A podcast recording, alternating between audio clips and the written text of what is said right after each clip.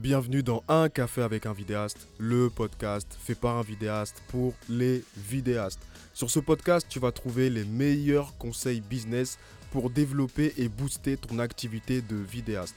Tu vas retrouver des échanges avec les meilleurs experts de la vidéo, entrepreneurs, réalisateurs, vidéastes.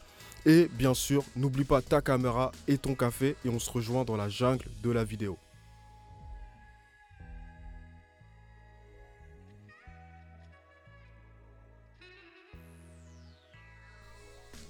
Salut l'équipe et bienvenue dans le café du lundi. Le café du lundi, c'est tout simplement la nouvelle rubrique que j'ai lancée en janvier 2021 et que je décide enfin de continuer de manière régulière. C'est quoi le café du lundi? Le café du lundi, c'est tout simplement des micro-épisodes de un café avec un vidéaste. Sur ces épisodes-là, ils vont durer moins de 10 minutes, vraiment 10 minutes max. Je, suis seul face au micro et je parle d'un thème, d'un sujet pour booster ton business de vidéaste, surtout en début de semaine. Donc, aussi simple que ça, n'hésite pas à me faire des retours de l'épisode. Euh, si tu kiffes, fais-moi un retour. Si tu kiffes pas, fais-moi un retour aussi. C'est toujours bon à prendre. Donc, sans plus tarder, bah, on va commencer.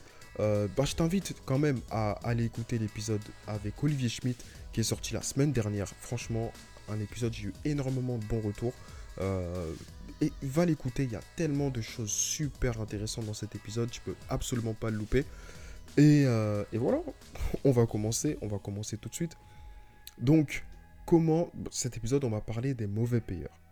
Et c'est un sujet qui est super important parce que j'en ai déjà rencontré je sais que autour de moi, beaucoup de vidéastes vivent ça. Certains vidéastes sont en attente de paiement depuis je ne sais combien de temps. Certains n'ont même jamais été payés. C'est vraiment quelque chose qui est récurrent. Et première chose à savoir, c'est que le monde de la vidéo est rempli de mauvais payeurs. C'est-à-dire des clients qui vont payer en retard, mais aussi des clients qui vont absolument pas payer. Et ça, j'en ai déjà rencontré. Donc c'est pour ça que c'est un sujet qui va être hyper important et que je pense qu'il faut traiter.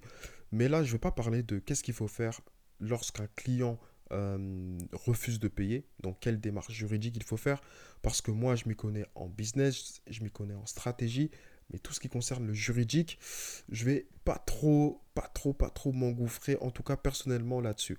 Pour le moment, dans cet épisode, on va surtout parler de comment les repérer et comment faire en sorte de ne pas tomber dans les filets donc de mauvais payeurs. Donc, déjà, la première chose, en fait, que j'ai envie de mettre en place, c'est que j'ai envie que tu t'imagines rentrer dans un magasin de vêtements. Ouais, je parle de magasin de vêtements. Imagine-toi rentrer dans un magasin de vêtements, marcher dans l'allée, euh, aller voir le vendeur, euh, lui demander à peu près des questions sur, je sais pas, sur le pull, sur un pull ou sur une paire de baskets, tiens. Euh, puis tu essayes une paire de baskets qu'il te montre, t'aimes bien, et puis tu sors sans payer. Ok? Tu sors sans payer. Et lorsque le vendeur te rattrape à la sortie, et lorsqu'il te demande, ok, mais il faut que tu payes la paire que tu es en train de prendre, euh, tu lui dis que non, en fait, tu peux pas payer tout de suite, mais tu vas payer plus tard. Là, tu ne peux pas payer tout de suite parce qu'il y a ta tante qui est malade de je ne sais quoi, ou bien parce que tu as des fournisseurs de ceci, ou bien parce que même euh, ta banquière a bloqué ton compte, et, mais ça va être débloqué dans quelques temps. Ok? Donc cette situation, maintenant qu'elle est dit, je vais te dire une autre situation. Euh, imagine-toi rentrer dans un restaurant, mais de luxe. Je sais pas, un restaurant à, dans un des plus beaux quartiers de Paris. Tu rentres dans le restaurant, tu t'assois à la table, euh, tu te mets à manger les, les, plats qui sont dans ce restaurant-là tranquillement. Tu prends la carte, tu te sers vraiment de manière mais totalement libérée. À la fin du repas, donc, le serveur arrive et te demande maintenant de payer. De payer donc euh, les. On va dire que ça a coûté 400 euros. Les 400 euros de plats que tu as pu manger. Et là, bah, même discours, tu lui dis non, mais attends, je ne peux pas te payer là tout de suite parce que ma carte bleue, il y a un truc, etc. Mais attends un peu, je vais te payer plus tard, etc. Ok. Pourquoi je te parle de ce type de situation? Je pense que tu l'as très bien compris. C'est juste pour déjà mettre une première chose qui est super importante, c'est que nous, on vend quelque chose qui n'est pas palpable. C'est-à-dire, quand je dis qu'il n'est pas palpable, c'est qu'on ne vend pas des vêtements où on ne vend pas de la nourriture. On vend de la vidéo. Et de la vidéo, c'est quelque chose finalement qui est digital. C'est une vidéo n'est pas palpable. Mais pour autant, lorsque tu es face à un client qui refuse de payer ou qui est mauvais payeur, c'est du vol. c'est du vol. Et c'est pour ça que j'ai envie d'établir un peu ce, ce côté-là de manière très simple et très claire au début de cet épisode. C'est qu'un client qui refuse de payer, c'est un client qui est en train de te voler. C'est comme un client qui rentre dans une boutique et qui part sans payer, c'est exactement la même chose. Et ça, il faut se le mettre dans la tête dès le début, euh, que actuellement les mauvais payeurs ou les clients qui payent en retard, c'est une plaie, c'est clairement une plaie dans ton business qu'il faut éviter au maximum. Il euh, faut éviter d'être ce vidéaste qui est toujours en train de courir après l'argent. C'est vraiment, c'est une réalité. Et je, je l'ai été ce vidéaste. J'ai été ce vidéaste qui court après l'argent, qui court après tel ou tel client, qui, est en négociation pour récupérer tel sou de telle vidéo qui a été tournée il y a trois mois, etc. Et c'est quelque chose que aujourd'hui je ne supporte plus. Je ne supporte absolument plus ça. Euh, mais pour ça, il faut d'abord repérer donc ces mauvais payeurs-là et surtout mettre en place des process pour éviter de se retrouver dans cette situation-là. Euh, donc déjà, comment, comment repérer en fait, euh, comment repérer des mauvais payeurs? Est-ce qu'il y a quelque chose, est-ce qu'on peut les repérer, je ne sais pas, euh, au, milieu peut-être dans lequel ils évoluent, euh, à la manière d'être, à la manière de parler, peut-être à leur... Je ne sais pas, est-ce qu'on peut repérer de mauvais payeurs? Euh, Déjà, la première règle que j'ai envie d'instaurer, en tout cas dans, ce, dans cet épisode-là, c'est on ne les repère pas. La deuxième règle que j'ai envie d'instaurer, c'est on ne les repère pas. pourquoi je dis ça? Je dis ça dans le sens que si tu à repérer des clients, c'est-à-dire si tu te dis, admettons que, admettons que, bah, je pense que dans les milieux de, de, la musique, il y a plus de mauvais payeurs que dans les milieux d'entreprises un peu plus traditionnels, tu es déjà en train de faire une erreur. Parce que tu risques maintenant, ok, tu vas peut-être plus te faire avoir dans les labels de musique, par les labels de musique, mais tu peux te faire avoir par des entreprises plus traditionnelles, vu que tu penses que ils sont, ils sont moins mauvais payeurs que d'autres. Donc la première règle, c'est qu'on ne les repère pas dans le sens que peu importe le client, que ce soit un particulier, une grosse boîte, une start-up, un label de musique, ils peuvent tous être potentiellement des mauvais payeurs. Tous potentiellement être des mauvais payeurs. Et ça, c'est quelque chose qu'il faut se le mettre en tête directement, c'est que n'importe quel client peut être un mauvais payeur. Donc en fait, ce qu'il faut faire, c'est pour éviter ça, en fait, il faut faire quelque chose qui est simple, mais que malheureusement, bah, des fois on a du mal à faire, mais qui sont tellement essentielles et tellement importantes. La première chose, c'est tout simplement un devis signé. C'est une base, ça peut, c'est une base, je sais que c'est une base, mais le devis signé, c'est quelque chose qui est tellement important parce que ça va te protéger. Ça va te protéger dans ce genre de situation. Euh, la notion de bon pour accord dans un mail, c'est aussi quelque chose qui a une valeur juridique. Donc ça aussi, c'est quelque chose qu'il faut faire attention d'ailleurs, mais tous les mails que tu vas envoyer à un client, juridiquement, il y a une valeur. Donc ça, c'est aussi quelque chose qu'il faut savoir. Donc les mails et le devis sont là pour te protéger pour ce genre de situation-là. Euh, l'autre chose, et ça c'est pour moi, je pense que c'est la chose, euh, une des choses les plus importantes d'un point de vue pratique, mais c'est qu'il ne faut pas donner l'ensemble de la prestation sans avoir été payé. Vraiment, c'est hyper important, mais ne donne pas l'ensemble de la prestation sans avoir été payé. En fait, il y a plusieurs systèmes, la compte, le versement final, etc. Mais le versement final doit être fait avant l'envoi de la VF du montage.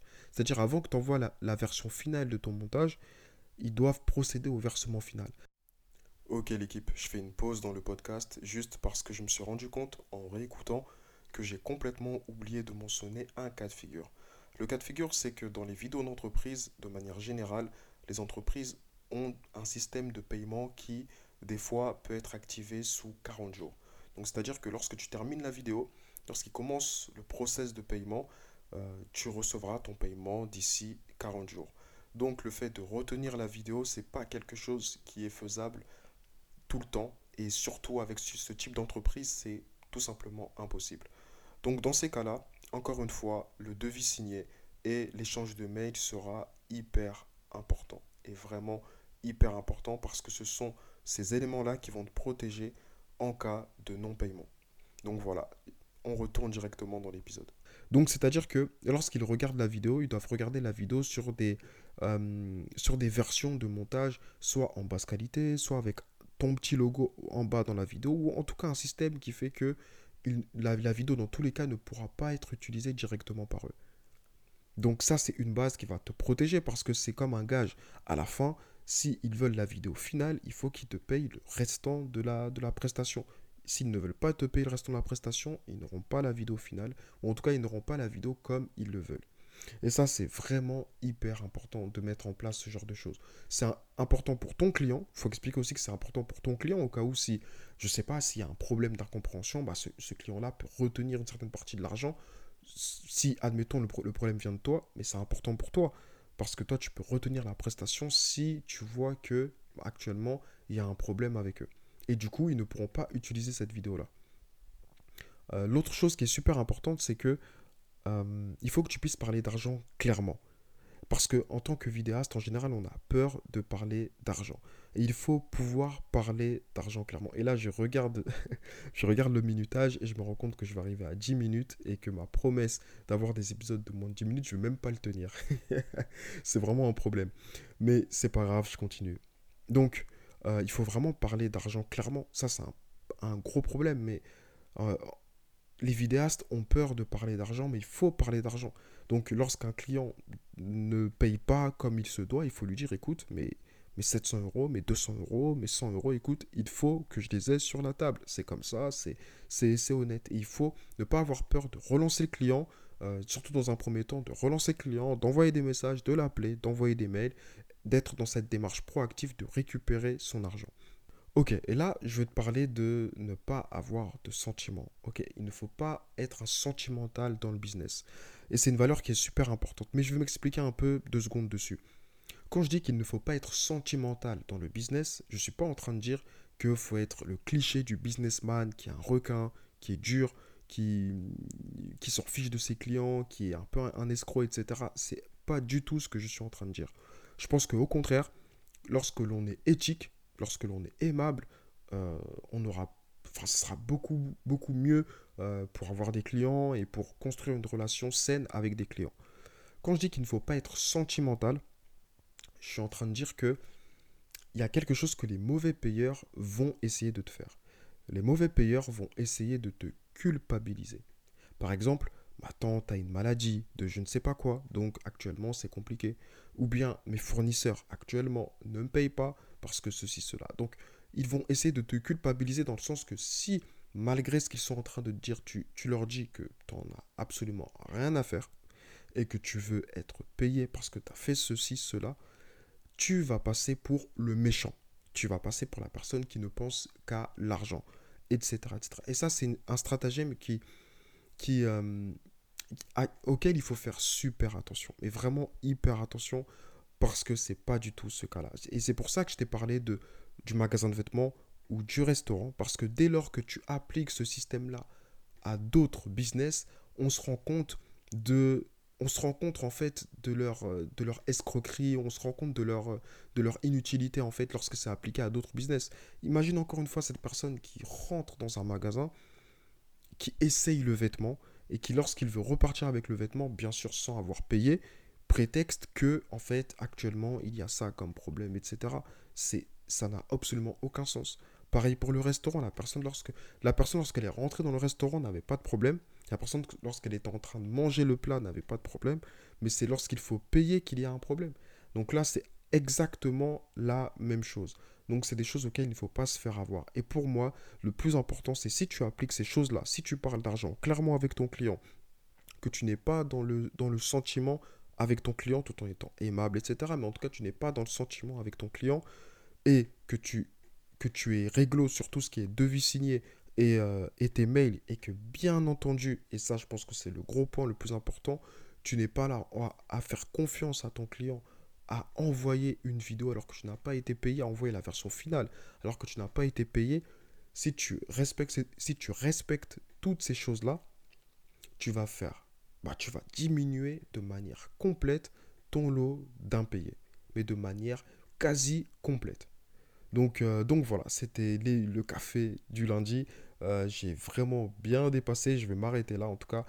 N'hésite pas à me faire un retour. Si tu as kiffé l'épisode, fais-moi un retour. Si tu pas kiffé l'épisode, fais-moi un retour aussi.